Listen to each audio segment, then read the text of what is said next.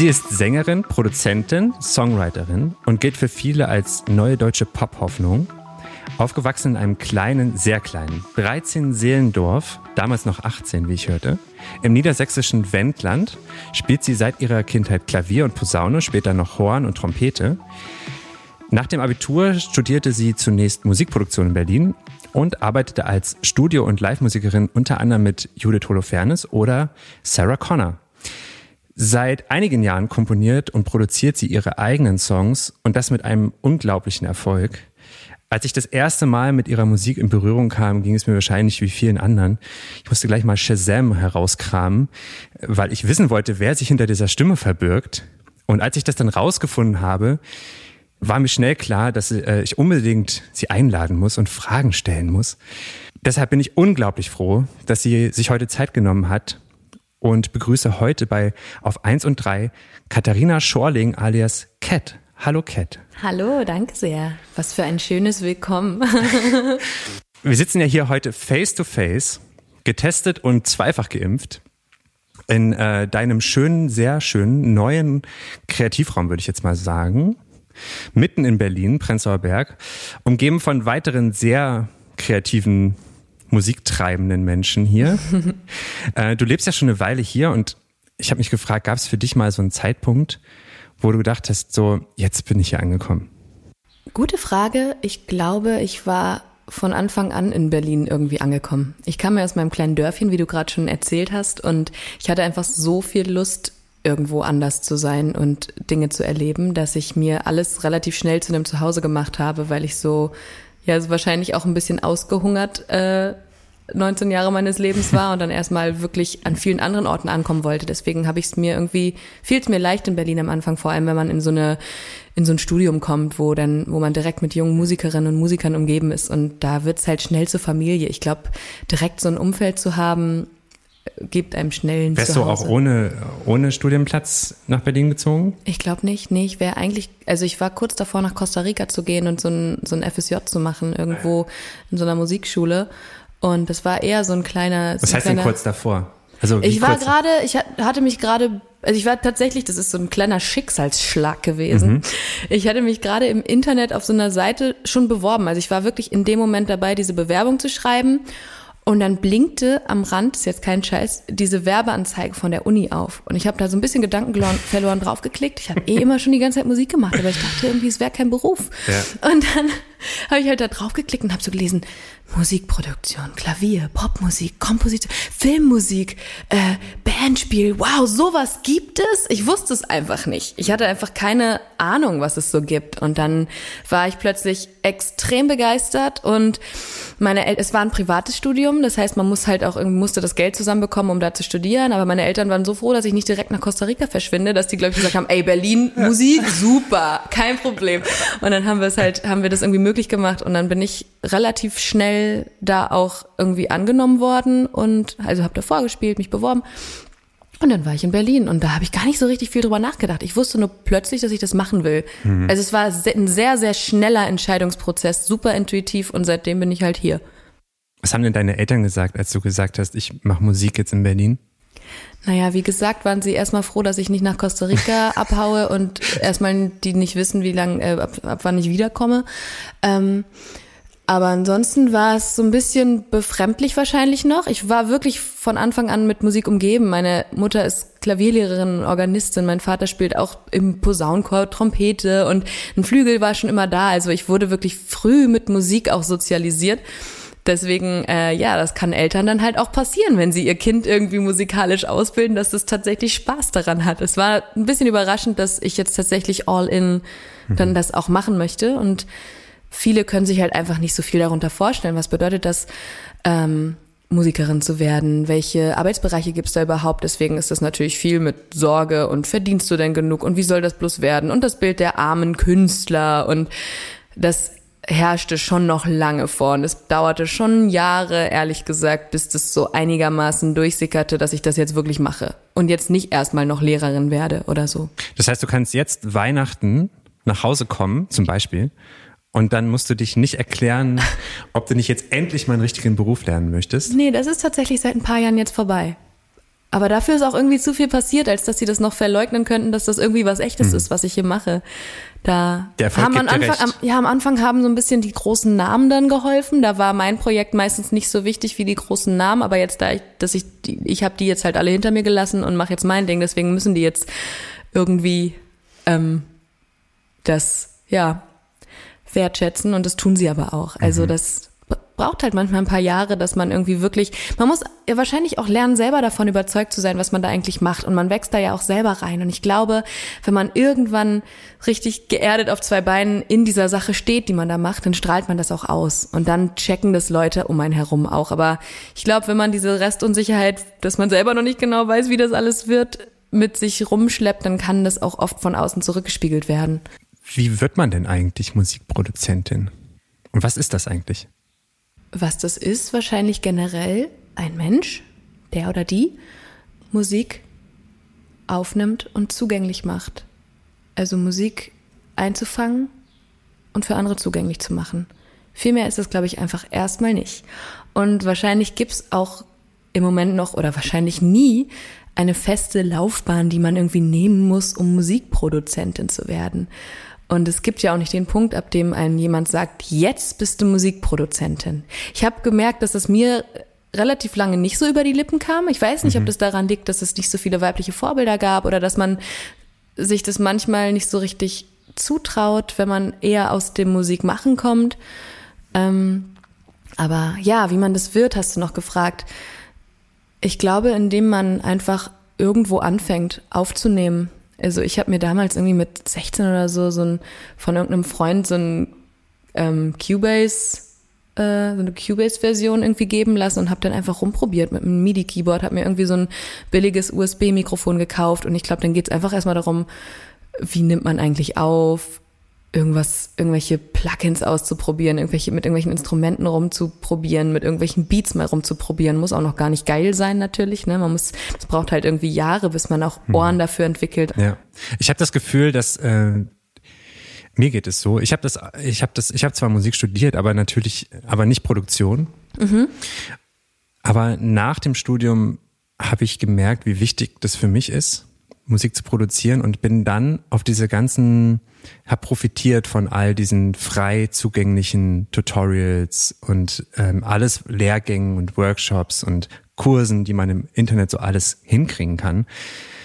Und war am Anfang erstmal so ähm, relativ skeptisch, was das angeht und musste dann aber auch wirklich schnell erkennen, dass wenn du es ernst nimmst, glaube ich, dann ist das eine unfassbare Möglichkeit, Wissen dir anzueignen, was ich vorher nie gedacht hätte, weil ich immer von Lehrern und Lehrerinnen umgeben war. Ja. Und von so äh, ähm, Face-to-Face-Austausch. Aber es, das geht auch so.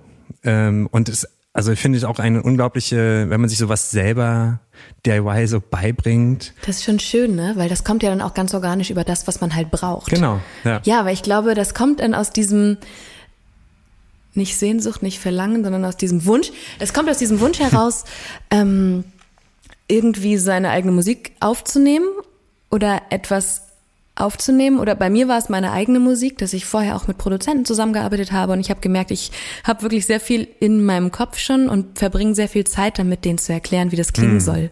Und dann fiel mir irgendwann ein Moment mal, irgendwie habe ich, ich habe doch sogar Musikproduktion äh, studiert. Warum kriege ich denn das nicht verbunden? Mhm. Ich habe das irgendwie studiert und ich mache Musik. Warum kann ich denn das nicht irgendwie machen? Und dann habe ich mich halt hingesetzt, total basic, angefangen, meine Sachen selber einzuspielen. Erstmal total minimalistisch. Meine erste EP Moon ist auch noch total minimalistisch, aber es war halt der erste Gehversuch, die Sachen selber irgendwie zum Klingen zu bringen, meine Ohren zu benutzen, zu gucken, wie soll das sein und wenn man irgend, wenn man irgendwo technisch nicht weiterkommt, sich halt wirklich ein Tutorial anzugucken, irgendwelche Freunde zu fragen. Letztendlich hängt ja auch viel Wissen so im Umfeld und im Freundeskreis rum und man kriegt Antworten an vielen Ecken so. Mhm. Und ich glaube, es ist wirklich ein guter Weg, dass man nicht denkt, ich muss jetzt erst das und das und das und das und das können, um Musikproduzentin zu sein, sondern man fängt an, es zu machen und dann merkt man, wo kommt man an seine Grenzen und holt sich das. Und dann hat man so eine Wissenssammlung irgendwann für das, also dass es aus der Begeisterung des Musikmachens heraus sich auch so ein Wissen entwickelt. Ja, total. Und also ähm, Ich finde auch, dass es, es gibt da auch keine Grenzen. Also wenn ich, wenn ich mir äh, so ein paar äh, wirklich große Leute wie, sagen wir mal, James Blake oder so anschaue, wie die angefangen haben, so Bedroom-mäßig zu produzieren. Ähm, Billie Eilish ist natürlich das absolute, die Nummer eins im Moment, was das, glaube ich, angeht. Dann gibt's nach oben hin keine Grenzen und gleichzeitig finde ich aber dann die Gefahr, was ausstrahlt von jeder könnte es tun. Ähm, weil ich glaube das nicht. Also ich glaube nicht, dass äh, jeder Produzentin werden kann oder ähm, Musikerin vielleicht oder Kreative. Ähm, ich glaube, das ist schon eine, eine Sache, die man, zu der man einen Zugang vorher schon, weit vorher wahrscheinlich äh, schon gefunden hat oder äh, dadurch findet vielleicht ja auch. Aber ich glaube, ohne einen gewissen Zugang, oder? Ja, auf jeden Fall. Also ich meine, nicht jeder ist ja dafür gemacht, Musiker oder Musikerin zu werden, ja. genauso wie nicht jeder dafür gemacht ist, irgendwie, ich weiß nicht, ähm, Zimmermeister zu werden oder ja. so, ne? Klar hat es noch generell mit, mit Talent und natürlichem Zugang zu tun, wem es leichter fällt und wem nicht. Aber ich glaube, wer den wirklichen Drang hat und den Wunsch, Musik zu machen, äh, dem sind dann keine Grenzen gesetzt, das auszuprobieren. Und ja. da gibt's für fast kein Geld dann irgendwie den Zugang damit anzufangen und Wissen. Und das ist auf jeden Fall cool, dass so eine Chancengleichheit so ein bisschen mehr da ist.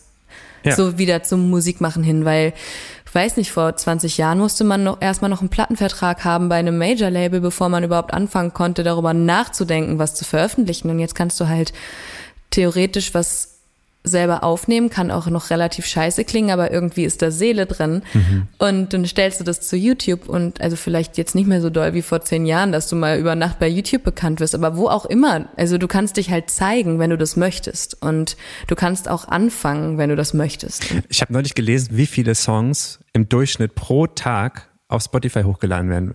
Oh, hast das macht einem Angst, ne? Hast du eine Ahnung? Was würdest du sagen? Ähm, ich habe die Zahl auch schon mal gehört. Ähm, vielleicht so. Ich konnte sie gar nicht, also ich konnte es gar nicht glauben, aber. 50.000? 40.000. 40.000. Ja. Pro mhm. Tag im Durchschnitt. Also wahrscheinlich freitags dann eine Million. Ja. aber also unglaublich. 40.000 Songs jeden Tag. Ja, es ist jetzt einfach extremst viel da. Das, also das Internet wird ja auch überschwemmt mit Inhalten auf allen Seiten. Ich meine, wenn man sich auch überlegt, wie viel man selber, ich weiß nicht, wie, wie aktiv du auf Instagram oder auf irgendwelchen Social Medias bist, aber wie viele Datenmengen jeder Mensch da auch so reinbläst, ständig. Es ist ja auch einfach generell gerade ganz viel da. Aber ich habe auch das Gefühl, so wie, wie das, was du so ein bisschen angedeutet hast eben, dass es dann schon noch unter den 40.000, die da mhm. jeden Tag, einen so also die, da, die Songs, die da rauskommen, dass man dann schon auch irgendwie merkt, was irgendwie besonders ist. Oder also ich persönlich nehme das schon wahr aus, oder irgendwie meine, das wahrzunehmen für mein Empfinden, aus welchen Beweggründen manche Leute Musik machen oder was da so drin steckt. Und da Du hast die Hoffnung, dass die Qualität sich am Ende durchsetzt. Genau, das wollte ich eigentlich nur sagen. Das ich Qualität auch. muss auch nicht heißen, dass es super professionell ist, genau. sondern nicht Qualität hat ja viele, viele Ebenen. Ja, genau. Ich ähm, würde mal, ich würde mich würde mal interessieren, wie zurzeit bei dir ein Tag aussieht. Ungefähr. Könntest du das sagen? Oder ist es so random, dass du es eigentlich im Moment ist jeder Tag wirklich unterschiedlich, weil jetzt gerade noch so ein bisschen Sommer ist und jetzt doch mal wieder ein bisschen Zeit, ein bisschen rumzufahren, Freunde zu treffen. Deswegen war ich jetzt ein bisschen weg.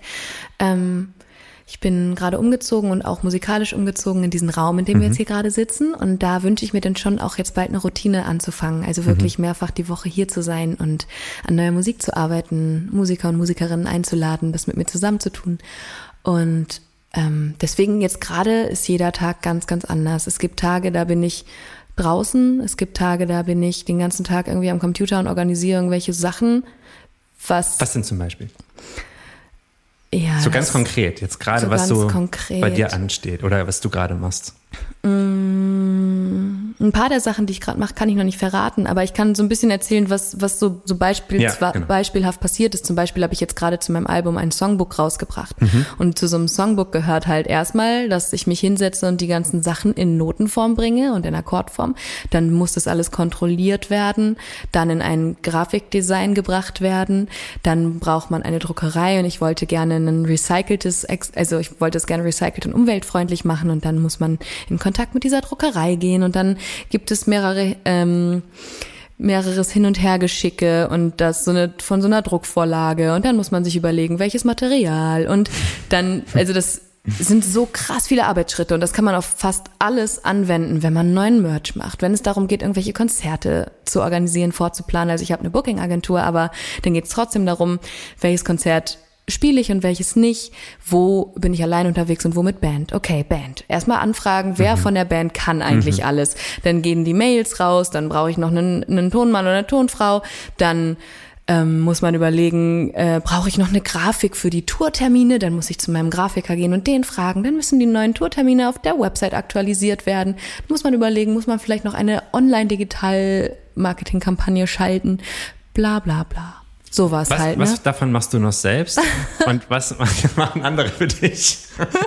Ich war lange bei meinem eigenen Projekt und bin es eigentlich immer noch ein extremer Kontrollfreak, weil ich halt bei großen Projekten äh, mitgearbeitet habe und reingucken konnte und da halt wirklich sehr hart entschieden habe, was ich nicht möchte. Und ich habe wirklich alle Menschen, die so in meinem Team sind, sehr ähm, ähm, ja vorsichtig und herzbasiert zusammengesucht. Deswegen habe ich ganz lange mit meinem Label Listen Records so in dem Team zusammengearbeitet. Also wir arbeiten immer noch zusammen, aber lange waren es nur wir. Wie viele sind das denn? Vier. Äh, zwei hauptsächlich. Also hauptsächlich mit zweien arbeite ich da und die sind zu dritt. Ähm, also ganz klein, auch sehr freundschaftlich und da habe ich natürlich überall meine Finger im Spiel gehabt. Ich habe eigentlich alles mir ausgedacht, alles koordiniert, für alles die Leute rangeholt. Sind ja viele Kreative in vielen äh, Bereichen, die man dann braucht, wenn man zum Beispiel ein Musikvideo dreht, sich die Location, den, die Kameramenschen, ähm, Color Grader danach, diese, also alle möglichen Catering, tausend Sachen. Jetzt über Corona natürlich dann auch noch so Sachen wie medizinisches Fachpersonal und solche Sachen. Ähm, genau, ich habe das wirklich lange selber gemacht und mache es auch immer noch. Ich habe jetzt ein Management seit diesem Monat, ähm, ein Verlag, der macht so ein bisschen die rechte Geschichten.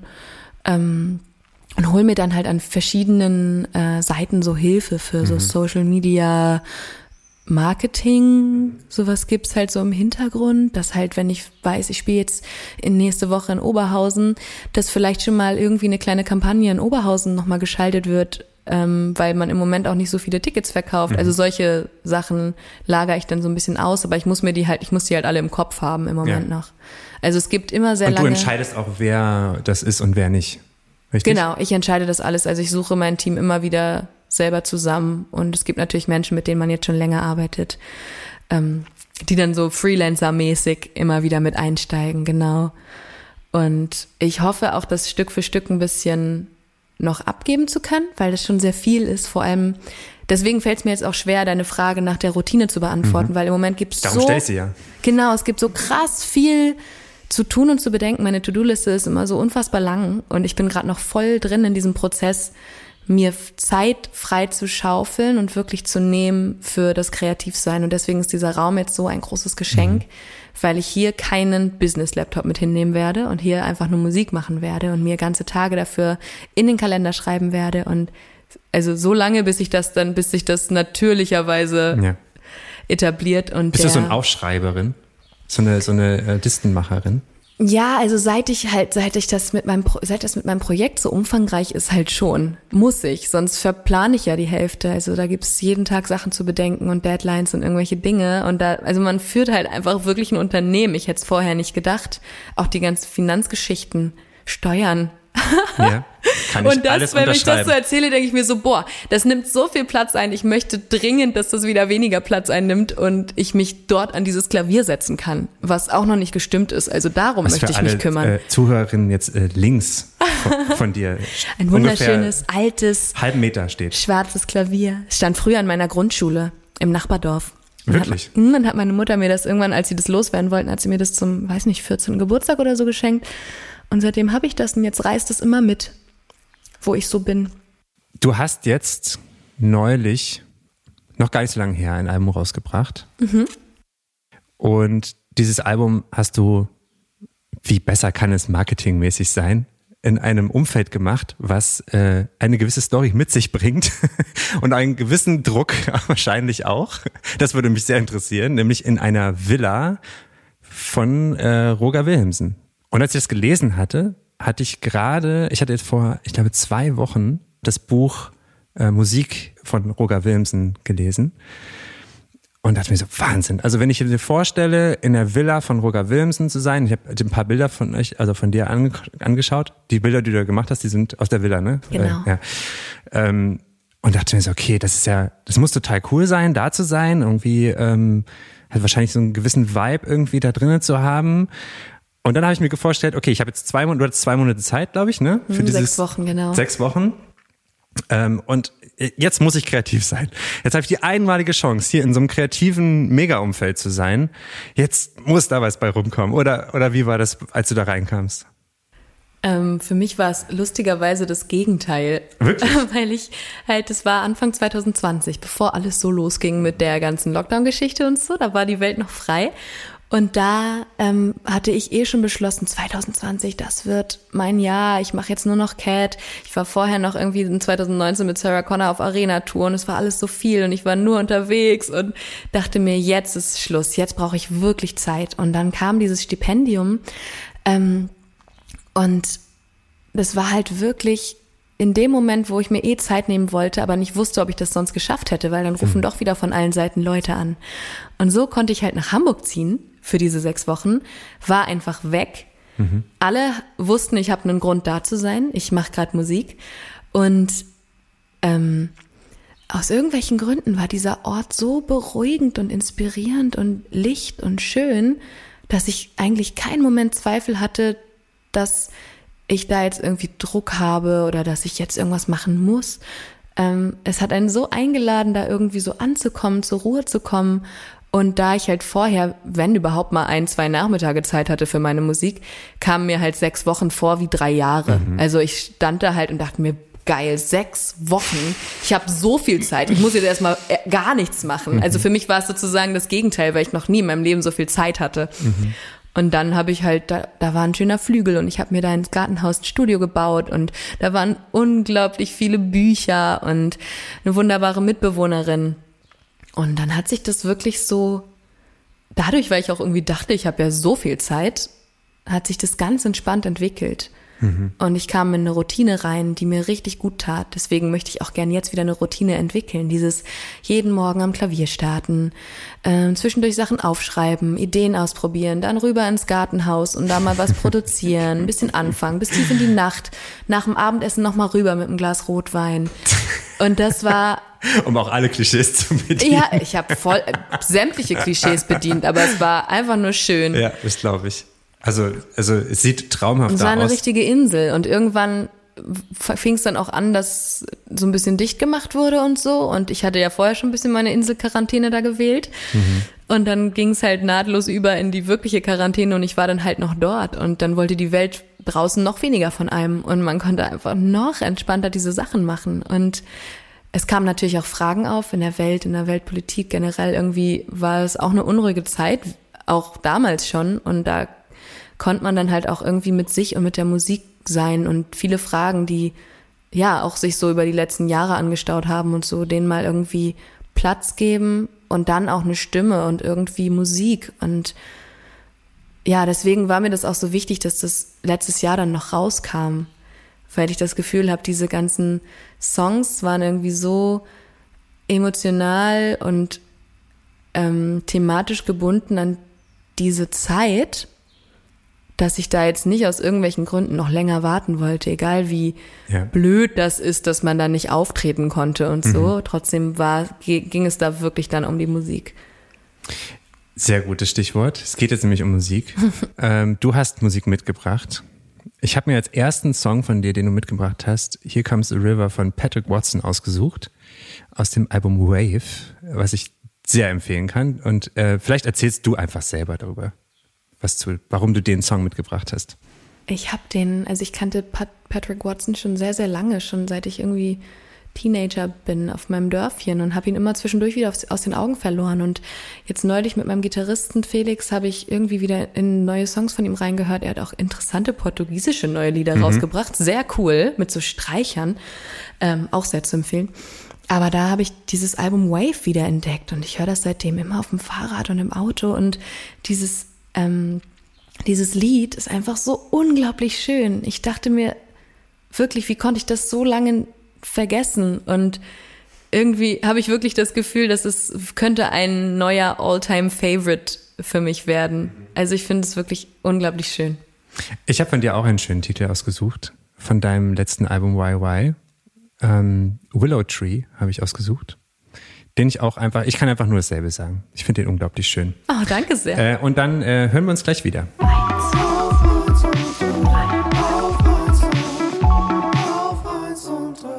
Willkommen zurück bei Auf 1 und 3. Gegenüber, face to face, ich muss es nochmal sagen, weil es so ungewohnt ist, nach diesem ganzen Remote-Aufnahmen, äh, sitzt mir Katharina Schorling, äh, alias Cat und äh, ist immer noch hier in ihrem Kreativraum. Komisch, dass du immer noch in deinem Kreativraum bist. Ich habe eine Frage, Kat. Was bedeutet für dich Erfolg? Ähm, erstmal ein langes ähm, Nein, es braucht gar kein M. Erfolg bedeutet für mich, dass man das macht, was man möchte.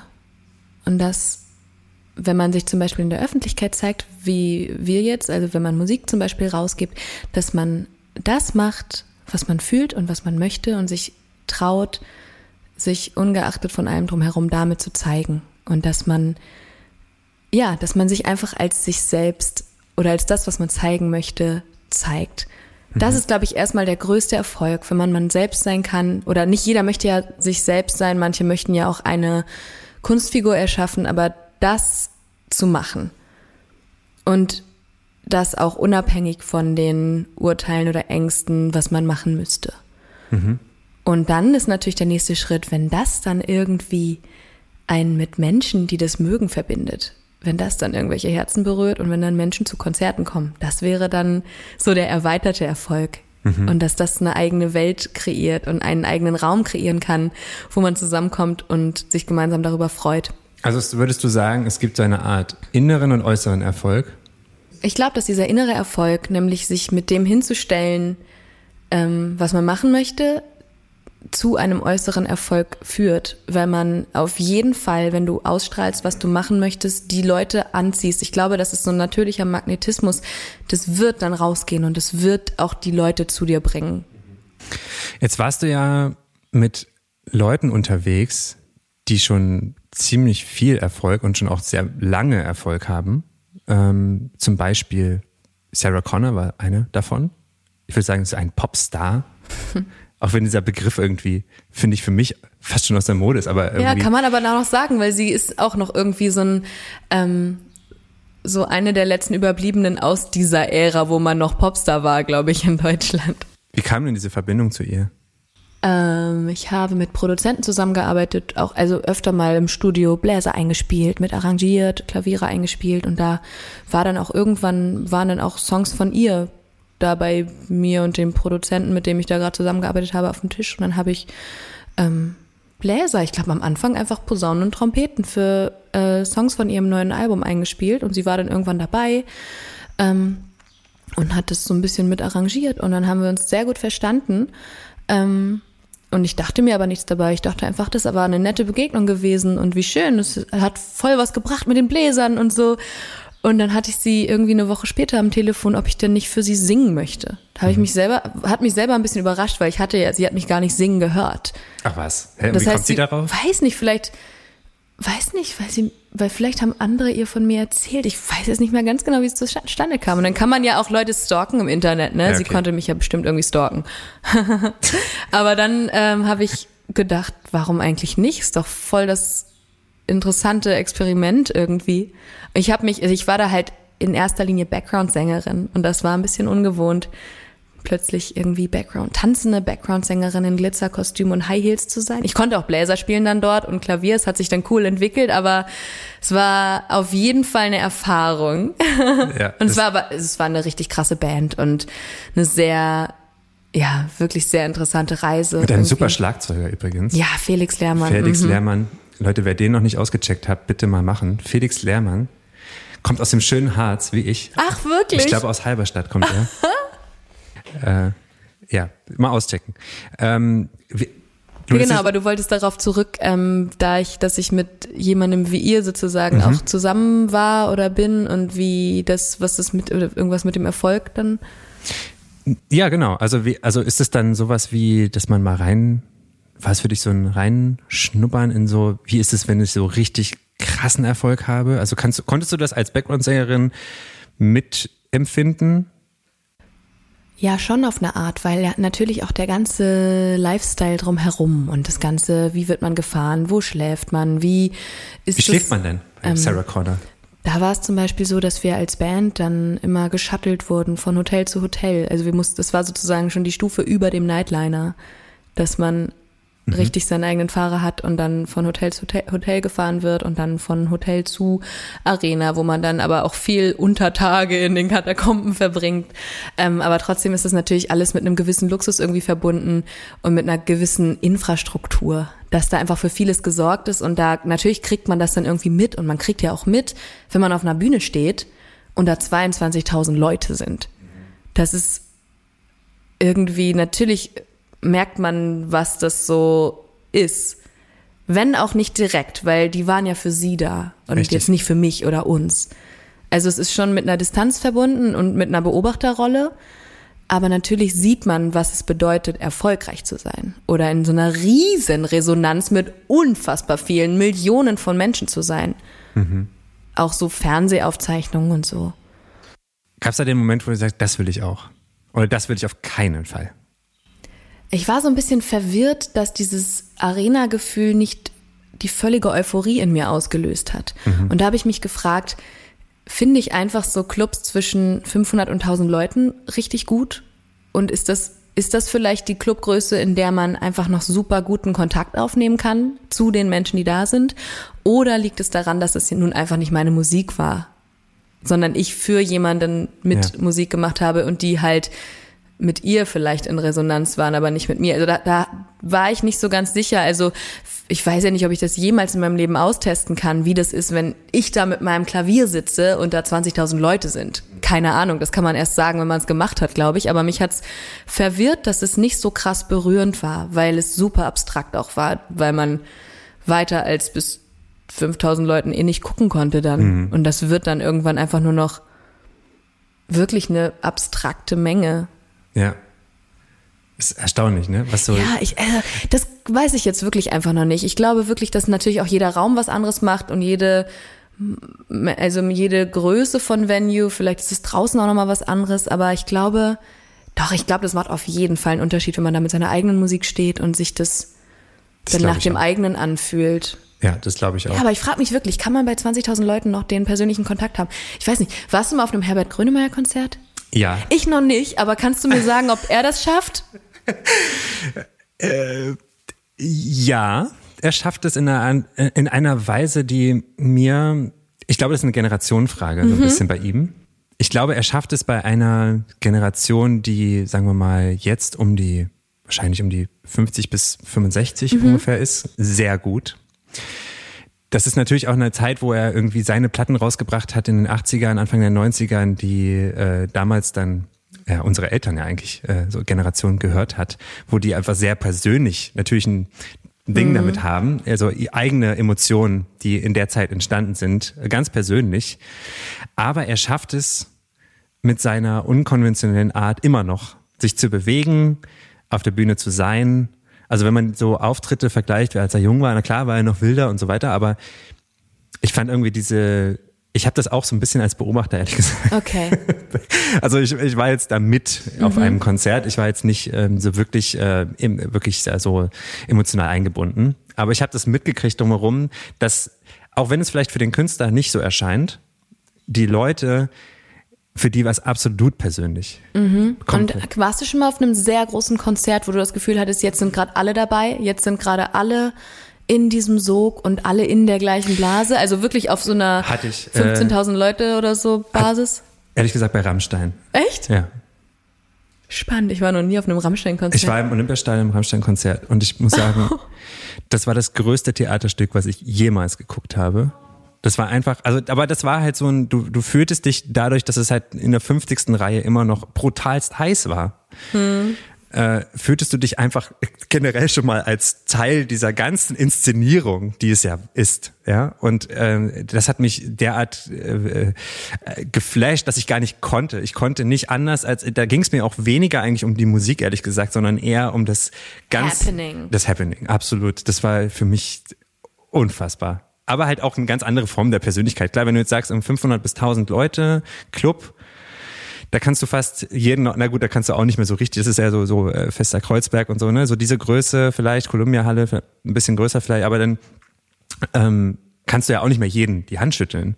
Und dennoch hat man ja, man sieht alle äh, und äh, da finde ich, ist es halt noch leichter, so diese, dieses Zusammen, diese gemeinsame Blase ja. so zu erhalten oder so diese, ja wirklich diesen Raum, den man so erschafft für alle. Das ist, also da fällt es mir dann leichter, aber ich habe ja auch einfach noch nicht, noch nicht so viele vielleicht Erfahrungen. Auch, vielleicht auch diesen Vibe, ähm, der, der sich da einstellt, mhm. einfach besser greifen zu können. Ja, ne? Das kann auch wirklich gut sein, dass vielleicht in einer großen Location auch diese dieses gemeinsam eigentlich da ist, aber man das dann halt nicht merkt, weil man da dann so auf der Bühne ein bisschen abgekapselt ist. Mhm. Kann natürlich sein. Ja, mega spannend auf jeden Fall. Ich bin mir sicher, du wirst noch diese Erfahrung machen. Wenn du vielleicht, also ob diese Stadionerfahrung, ob das jetzt sein muss, weiß ich nicht, aber das andere wirst du ja jetzt bald machen eigentlich, oder?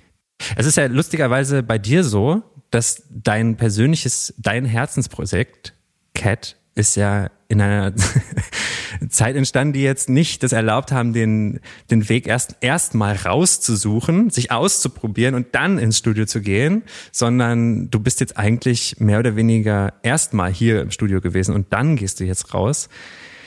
Hast du denn Machst du dir da irgendwie Erwartungen, wie es sein wird? Ich meine, du kriegst viele positive Resonanzen jetzt schon. Ähm, das heißt, du wirst jetzt wahrscheinlich nicht äh, das wird jetzt nicht floppen oder so in irgendeiner Form. Das kann man wahrscheinlich schon sagen. Aber hast du dir da irgendwie weiter Gedanken gemacht, was, was du dir wünschst oder wie du es gerne hättest? Ähm, also erstmal freue ich mich jetzt total. Ende des Monats gehen jetzt die ersten Konzerte für mich los. Wir sind jetzt gerade im Juli. Ähm, genau. Wir zeichnen heute am 13. Juli auf. genau. Und erstmal, also wir hatten jetzt schon so ein paar einzelne Konzerte, dann so ein bisschen Streaming-mäßig oder so jetzt neulich so eine TV Noir-Aufzeichnung. Da waren dann zumindest schon mal irgendwie so 20 Leute oder so. Und einfach generell die Musik jetzt auch zu machen und auch mit anderen zusammen zu machen, ist erstmal schon das erste riesige Glücksgefühl zu merken, so wow, diese Songs zu spielen, das funktioniert ja und das macht mhm. ja voll Sinn.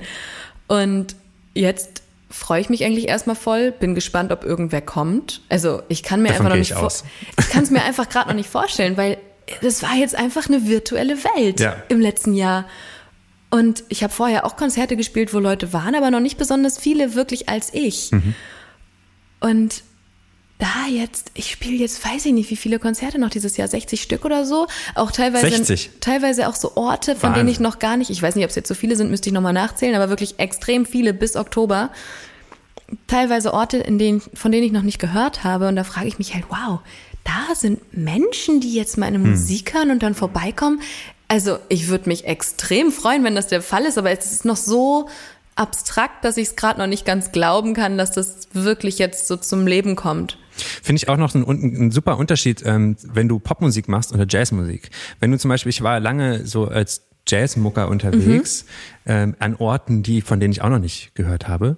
Da ist es aber natürlich so, dass es eine gewisse Infrastruktur in dem Ort gibt, zum Beispiel ein, ein Verein oder ein, äh, ein Jazzclub, äh, die dann Abonnenten haben oder Leute, die halt auf Verdacht auf ein Konzert gehen, ja. weil sie wissen, okay, es sind irgendwie zwölf Konzerte, meisten machen so ein, ein Konzert im Monat, so kleinere Orte. Ähm, dann zwölf Konzerte, da gehe ich auf jeden Fall hin, das ist ein Happening. Ja? ja? Und dann kommt man irgendwie in die Popwelt Und wenn du keinen Namen hast oder wenn du nicht irgendwie auf, vorher auf dich aufmerksam gemacht hast, kommt dann einfach niemand. Ja. Das ist, äh, also da gibt es diese Art von Infrastruktur wie so Vereine oder irgendwie sowas, auf Verdacht mal irgendwo hinzugehen, oder? Also ist Ja, also ich glaube, ich bin so ein bisschen dazwischen unterwegs, auch so, da ich ja so auch so Indie-Bühnen bespiele und so, ähm, gibt es schon noch diese Mittel, diese, diese Dazwischensachen. Und ich glaube, das, was du sagst, trifft total zu, dass kleinere Orte, also dass dann Menschen auch viel, viel offener und dankbarer sind für das, was dann stattfindet und am Start sind. Und in Hamburg oder Köln ist halt ganz, ganz viel. Und gerade wenn du dann irgendwie Pop machst und gerade erst anfängst oder so und das kein etabliertes Festival oder so ist, dann muss man sich das echt hardcore erspielen. Aber deswegen freue ich mich auch auf diese kleinen Orte, weil ich das Gefühl habe, wow, da sind dann irgendwie Menschen, die da wohnen und von dr- drumherum und ich bin gespannt, wo es einen so hinführt. Und deswegen, ja, das macht mir auch gerade Mut, dass du das nochmal sagst, weil das sind dann Menschen, die dann auch das Plakat in ihrer Stadt sehen und dann wahrscheinlich auch kommen. absolut. Ja, Genau. das wäre schön. Da machen 50 Kon Plakate einen absoluten Unterschied. Ja, wenn- wirklich.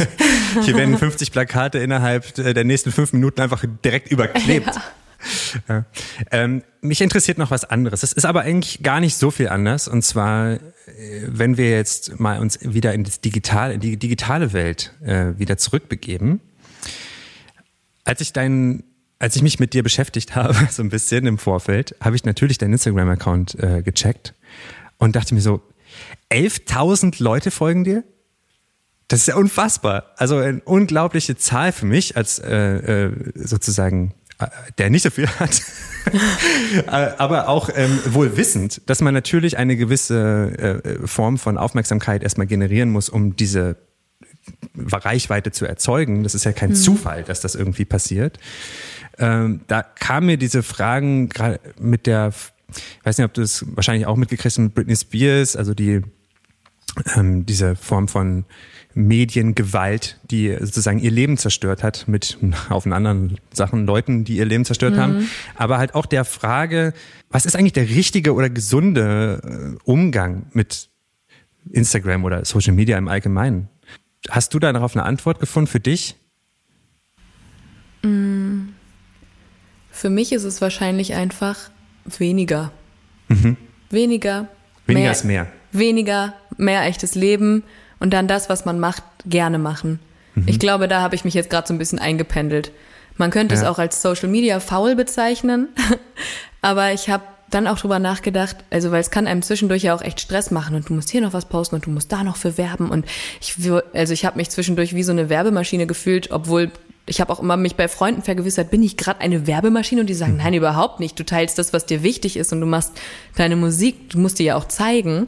Aber für mich fühlt sich das extrem schnell wie so ein sich verkaufen an. Deswegen ziehe ich mich dann immer eher nochmal zurück und denke dann auch darüber nach, wer sind denn so meine Vorbilder? Wie machen die das mit dem Social Media? Und es sind, es sind oft auch eher Leute, die das so ein bisschen weniger machen und jetzt nicht so konsistent und here's my new single und share and like und bla bla bla. Das nervt mich irgendwie alles, weil das so, ah, das ist alles so viel und so viel verkaufen. Und irgendwie wünsche ich mir so sehr, dass das, ja, dass das alles so ein bisschen künstlerischer ist und dass man das vielleicht auch nicht mehr alles so, dass man nicht, sich nicht so selber in dieser vollen Marketing-Bandbreite da zeigen muss, sondern dass sowas dann so ein Tool ist, wo man das zeigt, wo man Bock drauf hat und es, also das, ja, diese klassische alte Welt, das in der Presse wurde halt berichtet, man hat mal zwei Interviews gegeben, ähm, und man kann sich ansonsten zeigen, wie man möchte, aber sowas gibt's ja nicht mehr. Glaubst du, das kommt nochmal zurück? Das, nee, ich glaube nicht. Nicht?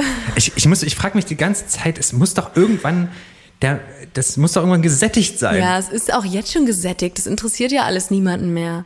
Ja, aber anscheinend wenn du, doch. Ja, vielleicht auch doch.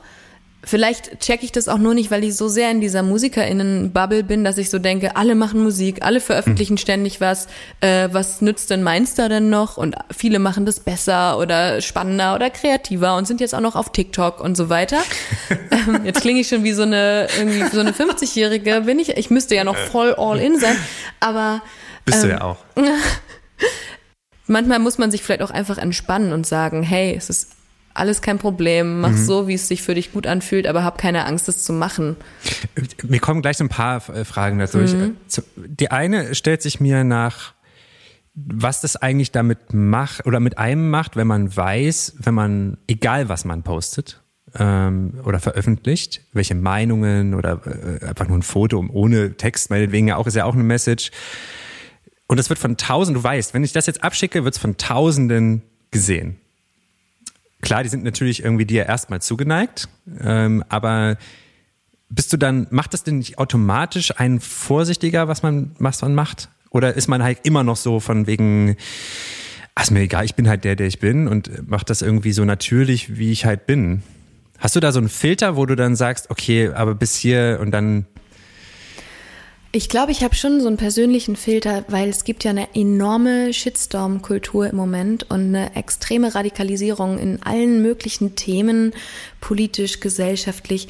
Ähm, viele Sachen davon finde ich auch extrem wichtig und extrem schön, dass so Missstände aufgedeckt werden und so, aber es gibt ja auch extreme Hetzen und ähm, ja, diese, diese, wovon du geredet hast, diese plötzlichen Gewalt, Gewaltwellen, die über Leute ja. sich ergießen und so. Und deswegen ähm, ist das, glaube ich, mein persönlicher Filter, dass ich mich nicht, weil ich unpolitisch bin, aber dass ich mich aus diesen, hier teile ich jetzt eine politische Meinung und da mhm. teile ich jetzt noch was aus dem Nahen Osten und da mhm. teile ich jetzt noch was für irgendwie Pride äh, Geschichten und Rechte und da noch was zu Black Lives Matters, sondern ich beschäftige mich mit den ganzen Themen und versuche dann aber auch dabei zu bleiben, was ich mache. Mhm. Und das was ich zu den Sachen denke, so ein bisschen zurückzuhalten, ist dann lieber emotional zu verarbeiten, teilweise auch inhaltlich in der Musik. Also ich glaube, ja, dass ich das ein bisschen anstrebe. Also ich möchte auch nicht, dass Leute denken, ich bin, habe keine Meinung und bin total unpolitisch, aber ich halte mich da so ein bisschen raus, immer gleich alles zu teilen und auf jeden Zug von hier müssen wir jetzt solidarisch sein und so aufzuspringen, weil das halt schon irgendwie gefährlich ist. Mhm. Und dann hat man sich mal nicht so richtig informiert und teilt direkt irgendwas weiter und ähm, beteiligt sich dann direkt an so einer Radikalisierung wieder. Mhm.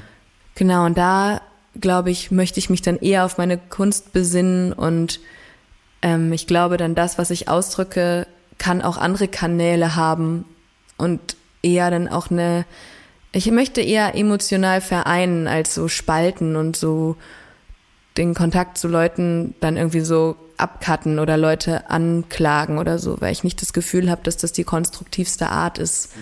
irgendwie so weiterzumachen. Ja, deswegen halte ich mich aus diesen politischen Sachen, zumindest auf Social Media, so ein bisschen raus, was ich da teile oder was ich da sage.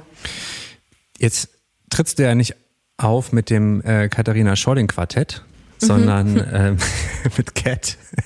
Ist das, also als, jetzt habe ich mir gefragt, weil die, als ich mir überlegt habe für mein Projekt, ein, ein sozusagen auch ein Künstler, Künstler alias irgendwie mhm. sich auszudenken, natürlich kommst du irgendwann auf die Frage, okay, was ist jetzt eigentlich das Künstlerprofil und was ist, bin ich jetzt eigentlich? Und will ich da irgendwie brauche ich jetzt eigentlich noch einen Instagram-Account für mich?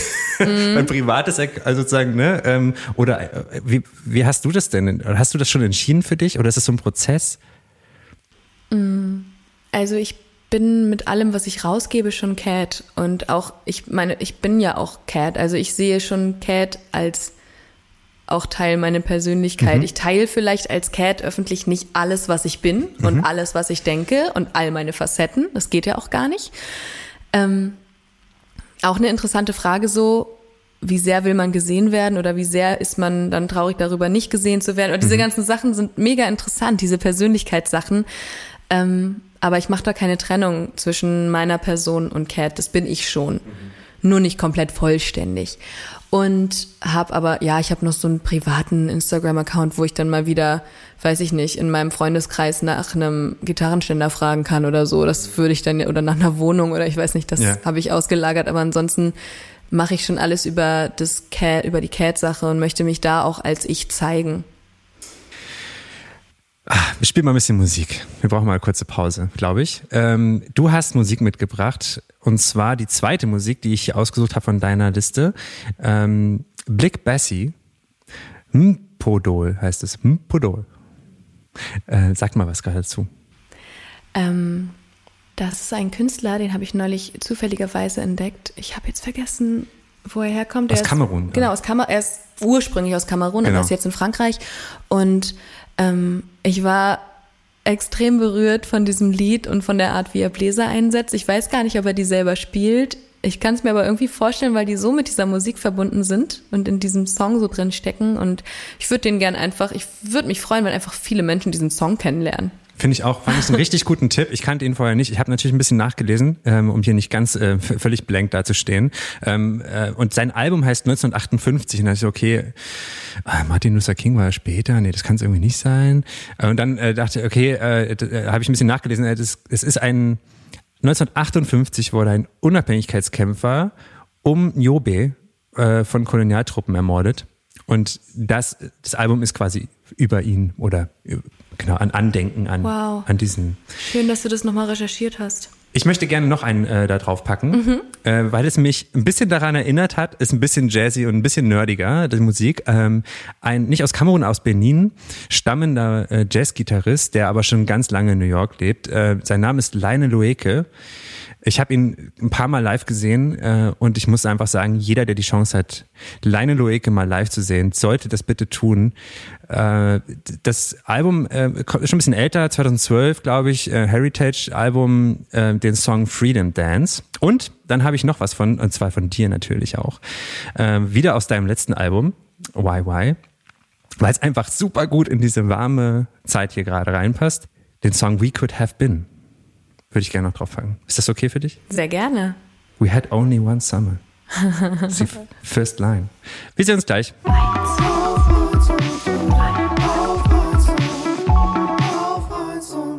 Wir sind wieder zurück bei auf 1 und 3 und neben mir, gegenüber, nicht neben mir, gegenüber sitzt mir immer noch Cat. Hallo. Und wir wollen, ähm, klang fast so ein bisschen wie eine Katze gerade, habe ich mir gedacht. Hast du einfach, kriegst du eigentlich ständig Fragen, äh, wie, warum, ne, also, ob du so katzenaffin bist? Bist du katzenaffin? Nicht so richtig. Nee. Ich habe nichts gegen Katzen, aber nee, so richtig viele Katzensachen kommen da eigentlich. Witzige Katze, ich mag sie nur nicht. Also bist du mit Hunden aufgewachsen? Oder weder noch? Weder noch. Also ich hatte einen Hund, bis ich fünf war, aber das ist jetzt nicht in der aktivsten Erinnerung. Aber du bist doch auf dem Dorf groß geworden. Alle Leute auf dem Dorf haben Tiere. Ja, es gab auch Katzen überall so, aber unser Hof war da schon keiner mehr und deswegen war das alles nichts mehr mit Pferde. Tieren. Gar nichts. Es gab viele Hühner. Schweine, Schweine gab es in dem Dorf und einen Hund bei den Nachbarn und so, aber okay. ich bin nicht aktiv mit Tieren groß geworden. Ah, lustig. Okay. Es kam dann erst durch die WG-Katze.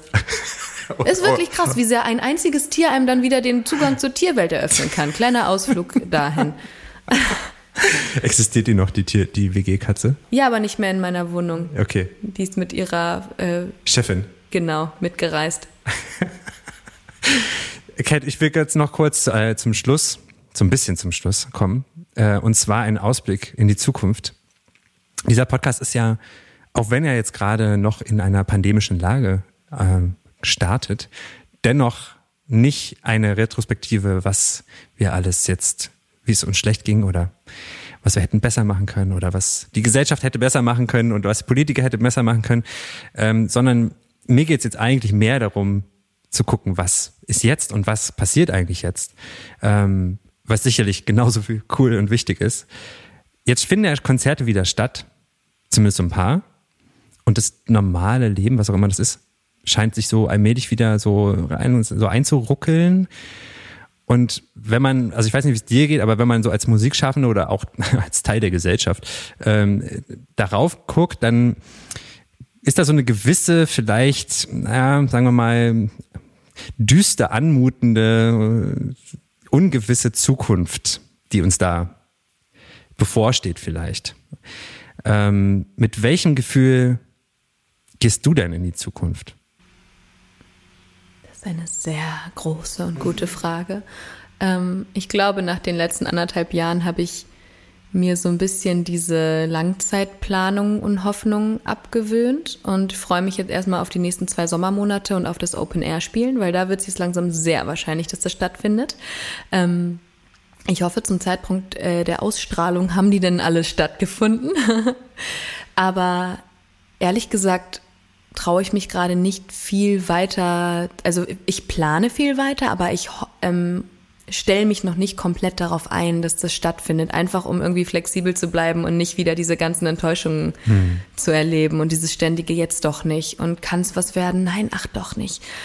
Und also ich bin eigentlich generell sehr optimistisch und positiv äh, und konstruktiv gegenüber der Zukunft und allem, was so kommt, eingestellt. Aber so als Schutzmechanismus im Moment als Musikerin ist es, glaube ich, ratsam, so ein bisschen entspannt und flexibel von Monat zu Monat weiterzugehen. Und wenn du jetzt ein bisschen über den Musikrand hinausschaust, also mir geht es so ein bisschen wie, wir haben jetzt irgendwas geschafft, was, was krass war, was alle bewegt hat. Und jetzt ist so eine Form von, ach, geschafft. Sonne kommt raus, Sommer, es werden die Leute geimpft und so weiter und so fort. Und du weißt ganz genau, eigentlich steht uns das größere Thema noch bevor in, mit dem Klimawandel und allen komplexen Themen, die sonst ja. überall aufploppen. Und man denkt sich so, oh Gott, oh Gott, geht das jetzt einfach immer so weiter? Also ja. es, das ist wirklich, da kann man manchmal auch richtig drin verzweifeln, wenn man sich so die Faktenlage anguckt und so. Da kann man schon auch in so richtige Sorgenspiralen reingeraten. Aber ich glaube auch, dass jeder von uns eine eigene Verantwortung sowohl im eigenen Leben und im eigenen Radius so hat und auch mit dem, was man macht, was man beruflich macht, gerade wenn man auch in der Öffentlichkeit auf irgendeine Art steht oder was rausgibt. Ähm, und dass wir uns, glaube ich, erstmal jetzt darauf fokussieren sollten, uns selbst zu sensibilisieren, selber wirklich zu überlegen, wie möchte ich leben? Welche Entscheidung möchte ich für mich treffen?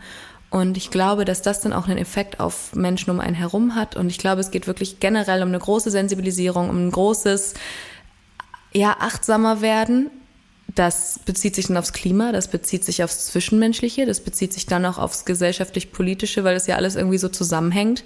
Und generell, ja, würde ich mir einfach wünschen, dass ähm, man ein Gefühl dafür bekommt, was man eigentlich für einen Impact hat und wie wirklich alles zusammenhängt. Du kannst nicht jetzt die Klimakrise unabhängig von dir selbst oder von hm. ähm, der, weiß ich nicht, den Medien oder irgendwie so sehen. Also alles hat ja aufeinander diesen Einfluss. Und ich glaube, da kann man so banal und blöd es auch klingt, erstmal nur bei sich selbst anfangen und zu gucken, wie man es sich jetzt gerade möglichst gut machen kann und ähm, Dinge machen kann, die sich auch gut für die Zukunft anfühlen. Also ich finde es erstaunlich, dass ich, ich weiß nicht, ob man das, äh, ob es schon mal so eine Zeit gab. Also für mich in meinem Leben nicht ähm, Gefühl zumindest, nee, dass bei mir auch nicht. Also parallel einfach derart viele Themen aufploppen. Ja. Und man immer das Gefühl hat, wir haben keine Zeit mehr. Es ist, mhm. also es ist irgendwie so eine, es ist so eine unfassbare Dringlichkeit in allem, was ja. wir diskutieren. Und es muss sofort diskutiert werden und bis zum letzten, wo man manchmal das Gefühl hat, so, oder ich das Gefühl habe, Oh, kann ich nicht mal kurz auf Stopp drücken, bitte? Das ist äh, wirklich ganz viel, ja. Und also ich finde auch da auch das vielleicht eine Aufgabe, die vielleicht die Musik mittragen können oder mithelfen können, vielleicht ähm, schon eine gewisse Form von Outcome zu projizieren, was, wo sich Leute wiederfinden. Ja, es ist krass, was für eine Intensität im Moment in der Zeit steckt. Und ich habe es auch jetzt bei vielen Menschen wirklich so im persönlichen Schicksal gesehen, dass so extrem viel hochgespült wird mhm. und teilweise richtig extreme Sachen auch passieren. Es zeigt sich, finde ich, im einzelnen Leben und aber auch kollektiv irgendwie.